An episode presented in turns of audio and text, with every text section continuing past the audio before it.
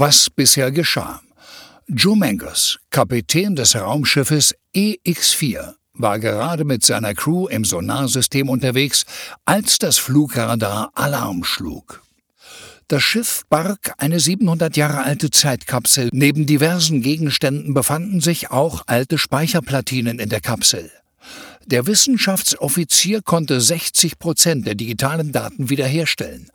Zutage kamen Bilder, Texte und Audiodateien aus drei Jahrhunderten. Lauschen Sie jetzt im Anschluss einem der Audiofiles, das Captain Mangos speziell für Sie abspielt, und machen Sie sich gegebenenfalls so Ihren eigenen Reim auf die Menschheit. Dateiname Waren Sie schon im siebten Himmel? Autor Roberta Bergmann Sprecher Jana Katharina Schmidt Zeitstempel 04042012 waren Sie schon im siebten Himmel? Ein recht gewöhnungsbedürftiger Einstiegssatz für ein erstes Date. Ich habe jetzt schon keinen Bock mehr auf den Mann. Und warum sieht's der mich plötzlich? Das Café, das er gewählt hat, passt allerdings zum Siezton. Hier sitzen nur cremefarbene Omas rum. Kann natürlich auch an Tag und Uhrzeit liegen. Montagnachmittag. Warum siehst du mich? Wir hatten uns doch schon geduzt bei E-Partner.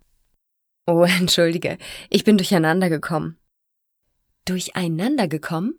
frage ich. Wie viele Frauen hast du denn heute schon getroffen? Sieben, antwortet er und verzieht keine Miene. Ich hatte meine Frage eigentlich witzig gemeint, aber mein Lächeln, das ich soeben lässig aufgesetzt hatte, bleibt mir im Gesicht stecken. Gefriert zu einem Zahnarztbehandlungsgesicht. Tut mir leid. Hattest du gedacht, du bist die Einzige, Maria? Ach, nee, natürlich nicht. Ich habe mich heute auch schon mit fünf Männern von E-Partner getroffen. Lüge ich. Entweder er glaubt mir oder er kann gut schauspielern. Das freut mich für dich, sagt er freundlich. Zum ersten Mal lächelt er. Er sieht nicht gerade hübsch aus, wenn er lächelt. Ich rühre gedankenlos in meinem Milchkaffee herum, als suche ich die Antwort auf die Frage, was ich hier eigentlich mache nestle an der Plätzchenverpackung herum, die auf der Untertasse liegt. Sie knistert ziemlich aufdringlich. Eigentlich mag ich diese Plätzchen zum Kaffee nicht, aber dank meines Hangs zu Übersprunghandlungen bei Nervosität fummle ich den Keks dennoch aus der Verpackung und tunke ihn in meinen Kaffee. Der Keks saugt sich sofort voll und die eingetunkte Hälfte verschwindet in der hellbraunen Kaffeemilchsoße. Ich greife mit dem Löffel nach, fange den aufgeweichten Keks in der Tasse auf und löffle ihn schnell in meinen Mund. Ekelhafte Konsistenz. Ich blicke auf, er schaut mir interessiert zu. Ich fühle mich ertappt. Um die seltsame Situation schnellstmöglich zu beenden, versuche ich die Konversation wieder aufzunehmen in der Hoffnung, dass sich noch ein normales, nettes Gespräch ergibt. Ich mag Schlittschuhlaufen. Das ist für mich mein Himmelreich. Da kann ich alles andere vergessen, abschalten. Wie bitte? Er sieht mich verwundert an und runzelt die Stirn.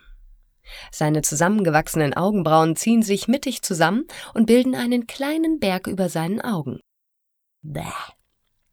Sie haben mich gefragt, ob ich schon mal im siebten Himmel war. Das war meine Antwort. Das wird nichts mehr, da ist einfach keine gute Chemie zwischen uns. Das habe ich im Prinzip schon nach der Begrüßung am Tisch gewusst. Aber man kann ja nicht sofort wieder aufstehen und gehen, finde ich irgendwie auch zu unhöflich. Und im Chat hatten wir uns eigentlich ganz gut unterhalten. Ich versuche mich krampfhaft daran zu erinnern, worüber wir geschrieben haben. Es fällt mir nicht ein. Ach so, sagt er, das ist alles. Ich glaube, ihm geht es genauso wie mir. Warum kann er es dann nicht beenden? Wäre für uns beide besser. Ich bin als Kind das letzte Mal Schlittschuh gelaufen, sagt er. Ja, sage ich. Dann Schweigen. Ich schaue aus dem Fenster. Ist mir auch egal, wenn wir jetzt gar nicht mehr reden. Es ist doch sowieso alles gesagt, wenn auch ohne Worte. Verdammt, ich würde mich so gern mal wieder verlieben. Ich bin schon 46 und manchmal denke ich, das war's jetzt oder was? Gibt es denn gar keine vernünftigen, ungebundenen und normalen Männer mehr, die man treffen kann?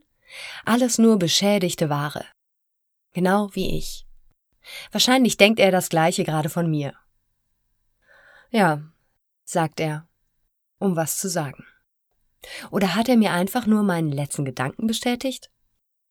Ich glaube, das wird nichts mit uns beiden. Du bist nett und so, aber es funkt einfach nicht. Sage ich schließlich, um der Quälerei ein Ende zu machen. Ja, das glaube ich auch, sagt er. War trotzdem nett, dich kennenzulernen. Danke, dich auch. Lüge ich. Floskeln eben. Was jetzt? Peinliches Räuspern in seine linke Hand bei ihm, Stuhl nach hinten rücken, Jacke nehmen, Hand ausstrecken bei mir. Hand geben, gestische Floskel. Mach's gut, sage ich. Er greift meine Hand und schüttelt sie. Sein Händedruck ist schlaff. Er tut mir irgendwie leid. Er hatte sieben Dates und ich wette, sie waren alle ähnlich wie dieses hier. Wochen später.